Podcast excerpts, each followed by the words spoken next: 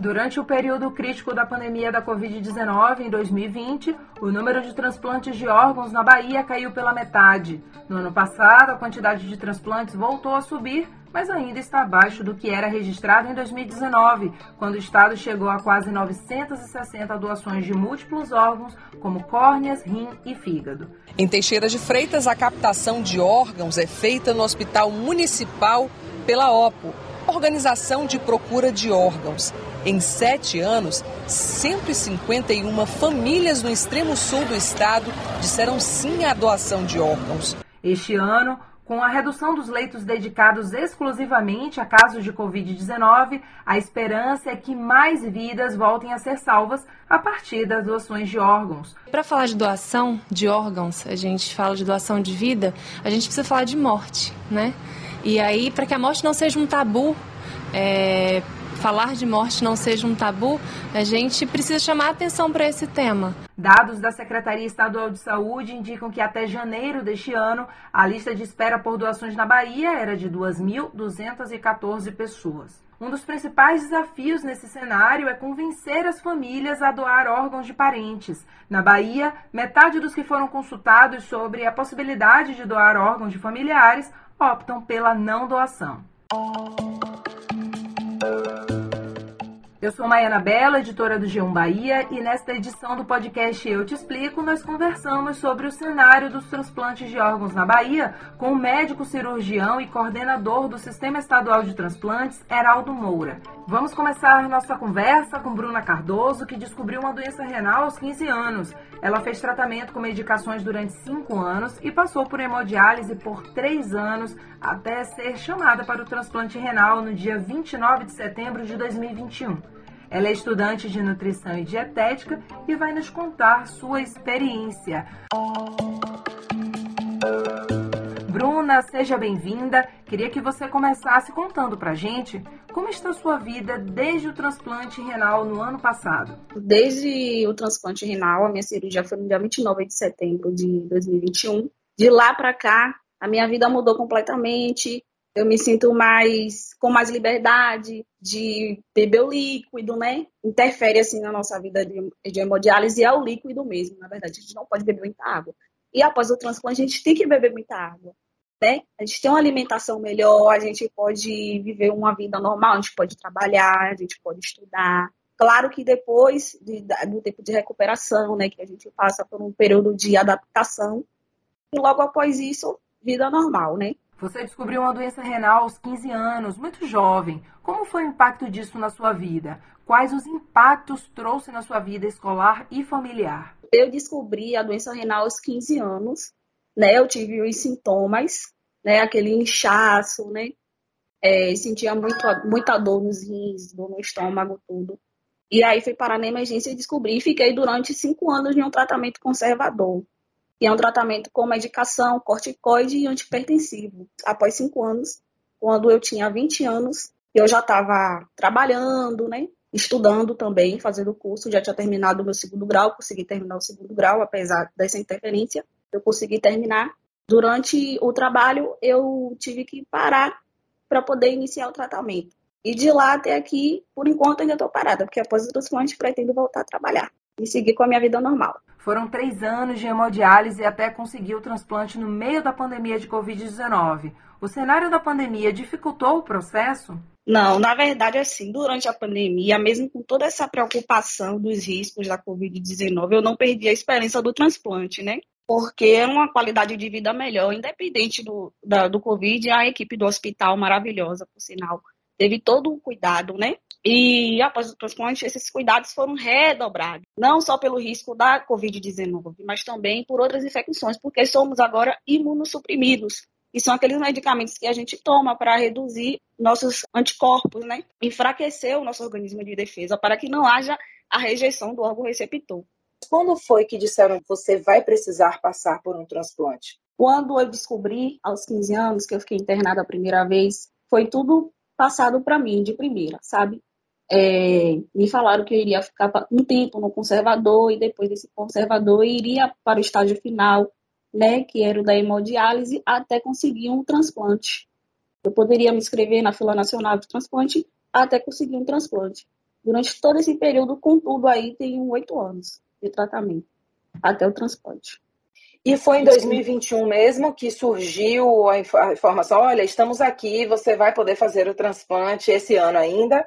Foi em 2021 que isso aconteceu? Não, eu me inscrevi na fila do transplante em 2019, quando eu comecei a fazer a hemodiálise. Fiquei oito meses na hemodiálise até que fui chamada para o transplante.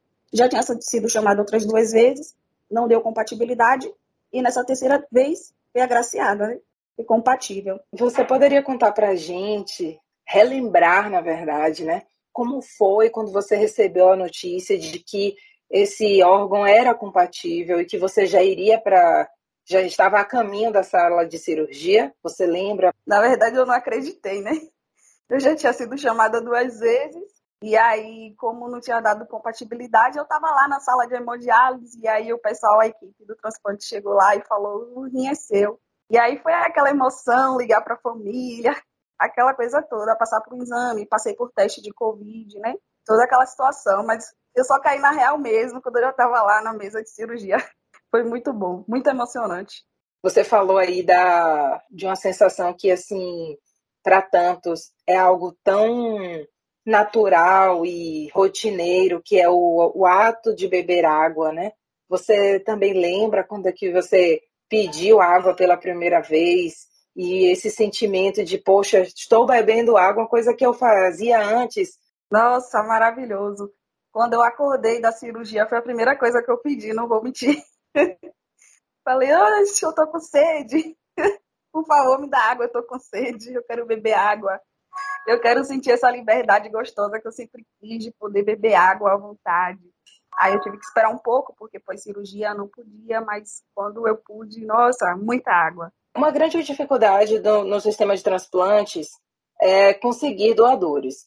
Hoje, depois de toda a sua história, o que você considera ser necessário para termos mais famílias dispostas a doar órgãos de familiares e também mais pessoas dispostas a declarar que são doadores? Na verdade, já temos uma campanha, né? O hospital, junto com outras instituições, tem uma campanha, né? Fazendo aquela publicidade para poder para que pessoa, mais pessoas possam se sensibilizarem com a situação do pessoal que faz hemodiálise, que depende de um órgão, né? Infelizmente, é infelicidade para uns e alegria para outros. Mas é, aquela sensação boa de você dar uma oportunidade de vida para outras pessoas que estão ali no hospital necessitando, necessitando de um novo órgão para poder viver mais. E aí eu acredito que isso possa sensibilizar as pessoas. E com essa campanha eu acredito que está melhorando cada vez mais. Eu vejo que está aumentando muito os casos de transporte no, no Brasil. Os familiares podem doar, se tiverem compatibilidade, os familiares podem fazer a doação, né? O, o hospital oferece toda essa infraestrutura. O pessoal pode ir lá fazer o teste para ver se tem compatibilidade, passa por um processo, tem uma equipe por trás disso, maravilhosa, por sinal. Se não for parente, tem essa possibilidade, né? O pessoal do hospital explica tudo direitinho vamos lá, doar os órgãos, né, para ajudar outras pessoas. Se você pode fazer isso, se você tem essa vontade, demonstre a sua vontade de querer doar um órgão. Uma pessoa que precisa e quer viver mais. Bruna, muito obrigada pela sua participação, por dividir um pouco da sua história e também da sua felicidade e vitória com a gente. Eu desejo muita saúde para você e que você possa também é, cada vez mais compartilhar da, da, sua história, da sua perseverança, de ter acreditado né, que o seu transplante ia acontecer e você está viva, saudável, forte. Viu? Muito obrigada mesmo pela participação. Eu que agradeço a você. Um grande beijo. Agora a gente convida o médico cirurgião e coordenador do Sistema Estadual de Transplantes da Bahia, Heraldo Moura. Seja muito bem-vindo. Doutor Heraldo, vamos começar explicando ao público funciona o sistema de transplante de órgãos aqui na Bahia. O sistema de transplantes é, da Bahia ele segue as diretrizes do Sistema Nacional de Transplantes. Então, o, o Brasil hoje é o país que tem o maior programa de transplante público do mundo. Então, a gente tem não só o, o maior programa é, de financiamento, como todas as etapas do transplante são financiadas pelo Sistema Único de Saúde, que hoje responde por 90% dos transplantes. É, quem tem seguro saúde pode fazer transplante pelo seguro saúde. Mas as medicações, todo esse processo são distribuídos pelo, pelo SUS. O programa de transplante ele funciona com uma lista de espera de pacientes. O paciente procura um médico especialista cadastrado no Sistema Nacional de Transplantes Uh, esse médico avalia e esse paciente, tendo uma doença que pode ser tratada com transplante, ele vai para a lista nacional. Cada estado tem sua lista que o, a junção dos estados forma uma lista única nacional. Então, é um sistema extremamente é, transparente, seguro, é um dos sistemas modelo hoje para o mundo, o, o sistema de transplantes do Brasil. O transplante é uma terapia quando não existe outras possibilidades de tratamento e de cura de determinadas doenças. Ah, e cada vez mais a gente inclui doenças que podem ser tratadas com transplante. Esse é um ponto. E o segundo ponto é que o transplante ele só é efetivado quando a população doa. É a atividade da saúde que ela depende do envolvimento da sociedade. Se a sociedade não doar, você não tem transplante. A gente não tem ainda elaboração de órgãos em laboratório. Então, com isso, faz com que seja um programa específico.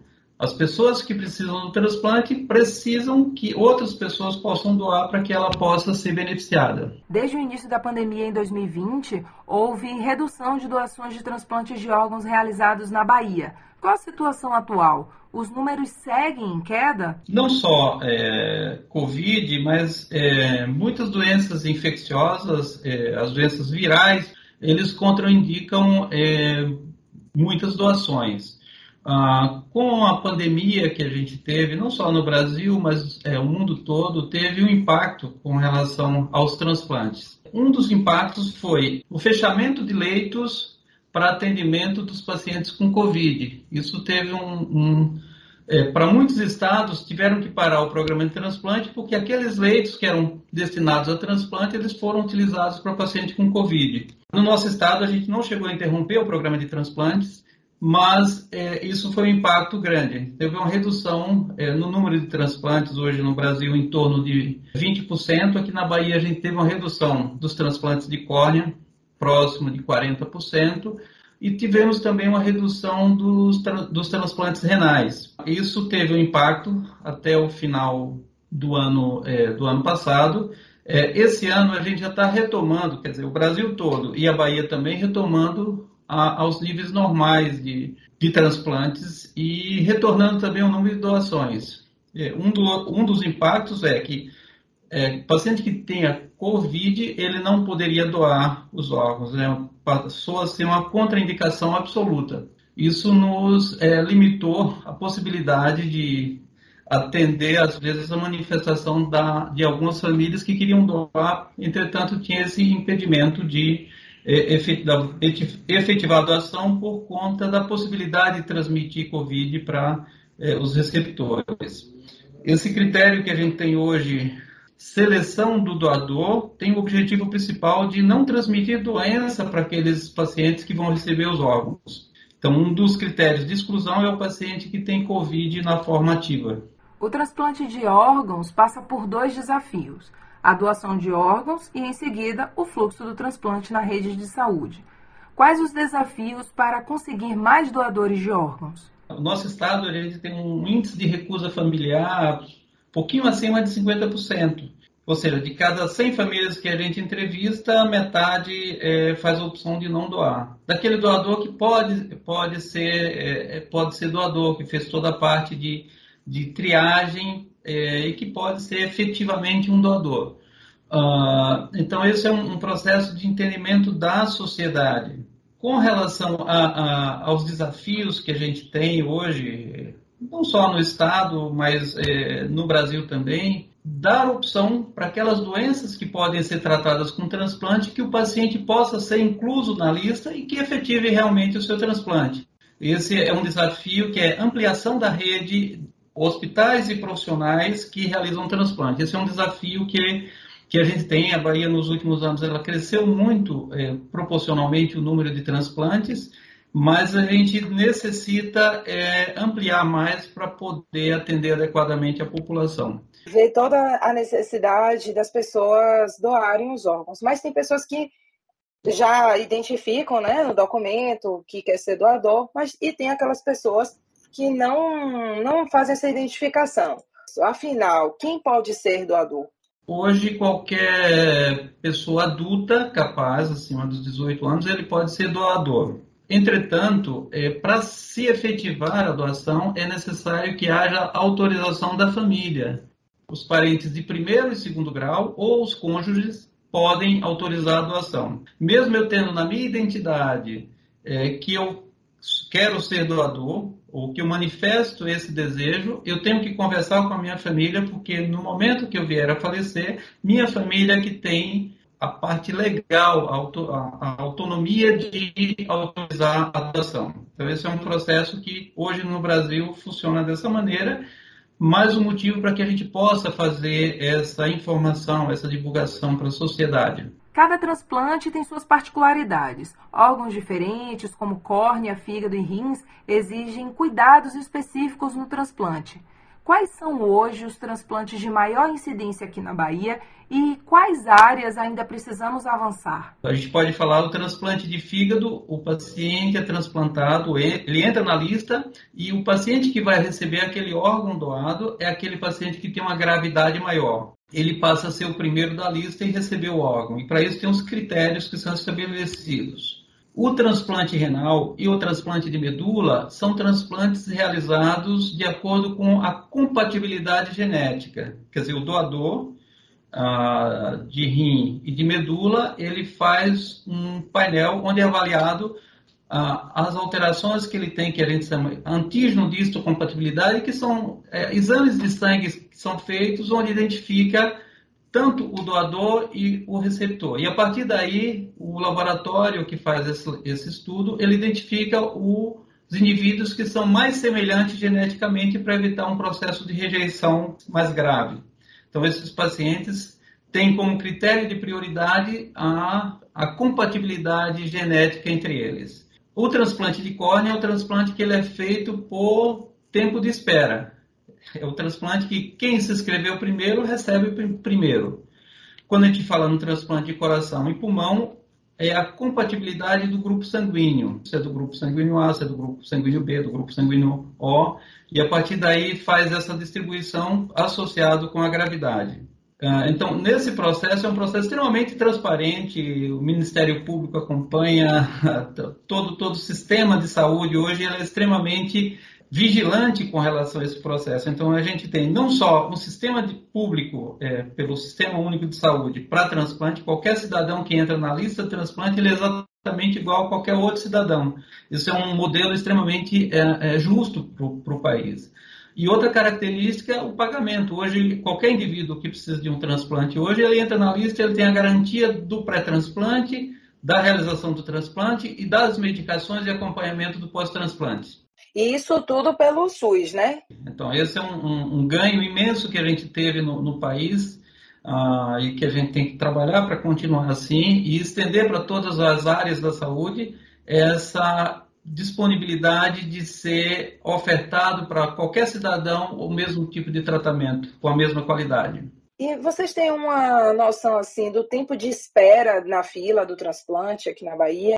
Você vai depender, quando eu falo, por exemplo, do transplante renal, que é por compatibilidade genética, é, então a gente tem uma situação que é, eu posso entrar na lista hoje e amanhã ter um doador que seja compatível comigo e eu transplantar. Ou eu posso ficar cinco anos na fila de transplante e não ter surgido nenhum doador que fosse, seja compatível comigo. É uma situação que é uma probabilidade genética de encontrar alguém que seja semelhante. A média de espera hoje está em torno de um ano, um ano e meio para o transplante renal, tendo essas situações. Para o transplante de fígado, a nossa fila tem rodado mais rápido, em torno de seis meses ou um pouco menos, porque a gente tem uma quantidade de pacientes para transplante de fígado ainda é, pequena. Então, esse é, é outro processo também que a gente está trabalhando no sentido de ampliar é, a informação e o acesso desses pacientes à, rede e que, e que possam entrar na, na, lista de transplante.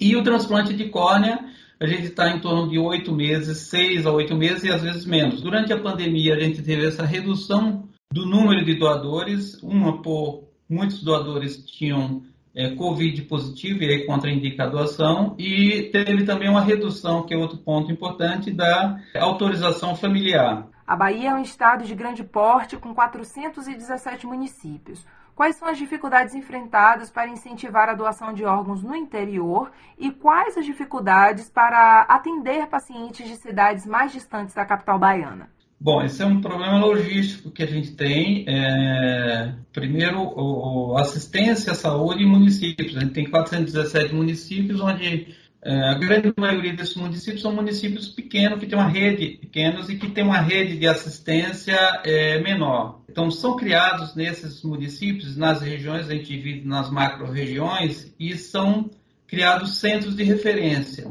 É, nesse processo, tem a interiorização dos transplantes. Transplante renal hoje a gente já tem Vitória da Conquista, Itabuna, que deve reativar o programa, Feira de Santana. Transplante de córnea já tem mais cidades que fazem transplante no interior.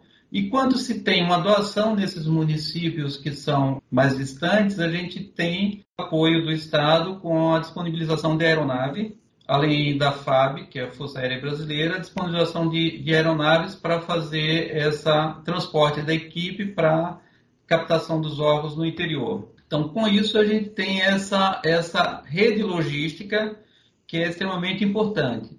A gente tem também hoje é, uma, uma parceria é, bem interessante, de maneira gratuita também, com as empresas de ônibus intermunicipais. Então, as empresas de ônibus intermunicipais, eles fazem de maneira é, gratuita o transporte ou de órgãos ou de córneas do interior para cá ou daqui de Salvador ou de Salvador para o interior para serem transplantados. Então, essa rede logística é uma rede que ela consegue atender às necessidades que ele tem de um estado enorme como é o nosso estado. Doutor Heraldo Moura, muito obrigada pela participação, por dividir muito aí do conhecimento do senhor e desses detalhes aí sobre o transplante de órgãos aqui na Bahia. Ah, muito obrigado, eu agradeço a você e aos ouvintes e a gente está, como secretaria, sempre disponível para estar tá apoiando é, as pessoas, principalmente no momento crítico, quando necessitam de um, de um transplante para continuarem vivos ou ter uma melhor qualidade de vida.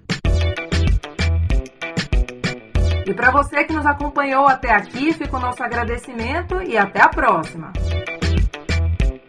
Eu te explico o podcast do G1 Bahia. Apresentação: Maiana Belo. Produção e coordenação: Éder Luiz Santana. Edição: Rodolfo Lisboa. Gerente de jornalismo: Ana Raquel Copete.